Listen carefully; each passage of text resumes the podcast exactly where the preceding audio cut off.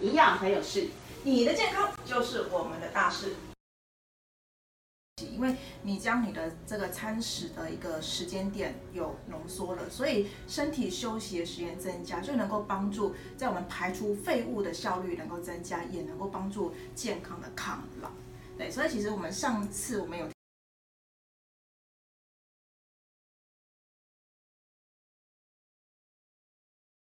我们今天呢会就两个这个检验报告来分跟大家做一个分享哦。嗯，第一个我们先来讨论一下有关血糖血糖的部分。上一集上个月我们提到的，提到为什么要多吃蔬菜，其实也就是要让我们的血糖是维持在一个比较稳定的情形。好，高血糖它就等于这个脂肪储存的讯号，所以如果说我们经常都是吃一些像是精致的。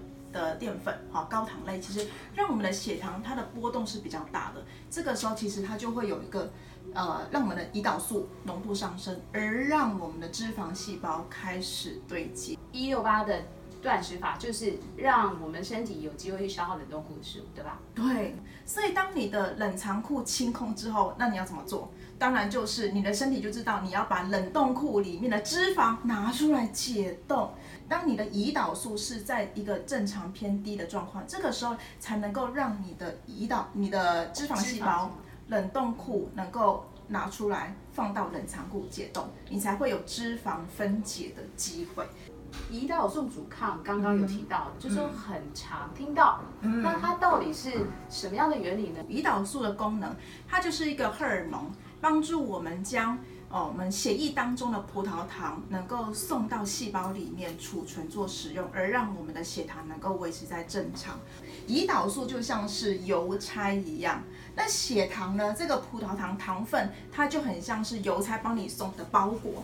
所以呢，其实邮差它会不断的帮你把血液当中的包裹送到你家门口，也就是你的细胞家里门口。可是如果你的细胞的门哦，它邮差一直按电铃，叮咚叮咚，结果没有人接，就没有人开门，因为电电铃坏掉了，不是感应不良，就是所谓的胰岛素阻抗，你的细胞听不到胰岛素的声音。好像就说血糖值在什么样才叫一个标准，或是趋近于标准？以血糖数值来看，我们可以 focus 在两个数值，一个是空腹血糖。那这个英文叫做 AC glucose，它比较是针对现阶段我现在血糖浓度的状况。好，那另外一个是糖化血色素，啊，这个是 HbA1c，它是反映比较长期，这三个月以来我的血糖的调整的状况。那以我们比较期望的一个数值呢，正常值是七，呃，以空腹血糖七十到一百。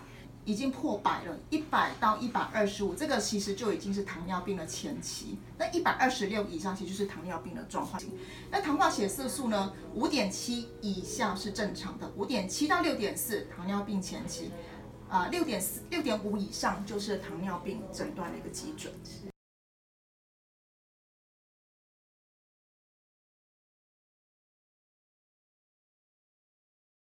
它的蔬菜量一定要增加，就是使用二一一的一个原理。再来的话呢，就是吃全谷杂粮。再来的话，就是它的进食时间一定要规律，以及第四个就是它要吃好的油脂。那同时我也有给它一些营养素的辅助。我想这个部分可以下一次我们再来做分享。那发育指数跟减重的关系又是在哪里呢？好，身体的血管发炎你会感觉吗？血管血管可能不会告诉你，不会，它直接就来个中风了。发炎代表说你的家里的门口开始起火了，就是包裹里面有易燃物这样子，对？就是起火，对，起火了。然后你的门锁，你的门锁什么完全坏了啊？就是所以其实你你自己。也打不开这个门，邮差他怎么叫你也打不开，所以其实当身体发炎了，其实胰岛素阻抗的问题就会更严重。所谓的这个高敏感性反应蛋白 （HSCRP） 这个数值呢，我们大家健康的程度是零点一以下。如果说在一个中度风险。数值会在零点一到零点三之间，高度风险就是零点三以上。那这个时候就代表说你身体处在一个高度发炎的状况，以及你的心血管疾病罹患的风险也会增加。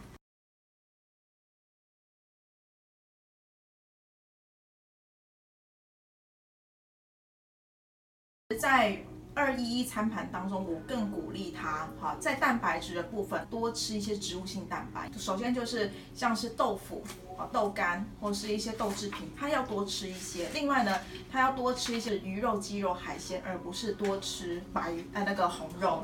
早餐他打一个有加姜黄的奶昔，对，因为姜黄它可以帮助他抗发炎。他的睡眠平常都几点睡呢？从两三点变成是一点以前。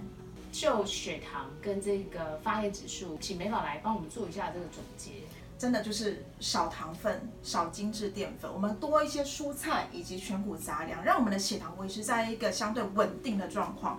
第二个部分的话，就是要缓解发炎，哈，像是避免一些不好的油脂、油炸的东西。然后我们在家里可以多使用一些像是橄榄油，还有欧米伽三脂肪酸，哈，像是这种中海小型的鱼类，哈，这些的脂肪酸也能够帮助有很好抗发炎的效果。那我从芳疗的视角。来跟大家做分享，肉桂呢，呃，算是食材，它也是药材。那它大大致上的一个分类啊，它分中国肉桂跟西安肉桂。那在中国肉桂里面呢，它的香豆素跟这个所谓肉桂醛哦，它的成分相当高，就将近了百分之九十 percent。这个西安肉桂的分子啊，再稍微细致一些，细致一些，而且它的这个肉桂醛的成分没这么高，在这个使用上面。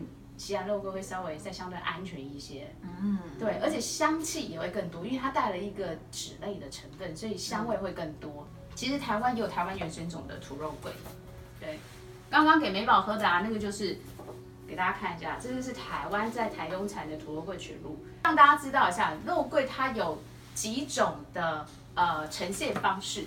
第一个就是肉桂粉，就是会用在像咖啡里面啊添加啊，或是说在啊。刚才提的肉桂卷，那另外一个是这个肉桂皮，它有行气活血的一个作用。呃，亚亚贤的这支精油是西安肉桂，好，就是它的甜味呢相对是更高的。我们通常不太建议肉桂直接涂抹在皮肤上面，因为它我刚刚提到肉桂醛的分子量很高，所以它对皮肤的刺激性会比较高，所以要非常小心使用。它肉桂到底有什么好处？六大好处是被科学证明的。肉桂很能帮忙的一个地方，它就能够在第三点哦，它可以降血糖，让这个胰岛素是很稳定。对，也就是这个缓解、修复胰岛素阻抗的问题。第二个就是说，它可以抗发炎，肉桂纯露也可以帮助你在发炎的这个部分能够下降。那它还有一点是开脾健胃，然后它也可以增加，就是我们第二个提到抗，呃，就是增加好菌，而且它很强的抗菌力。另外还有一个很重要的一点，它是在预防这个失智症、帕金森氏症有很好的功效。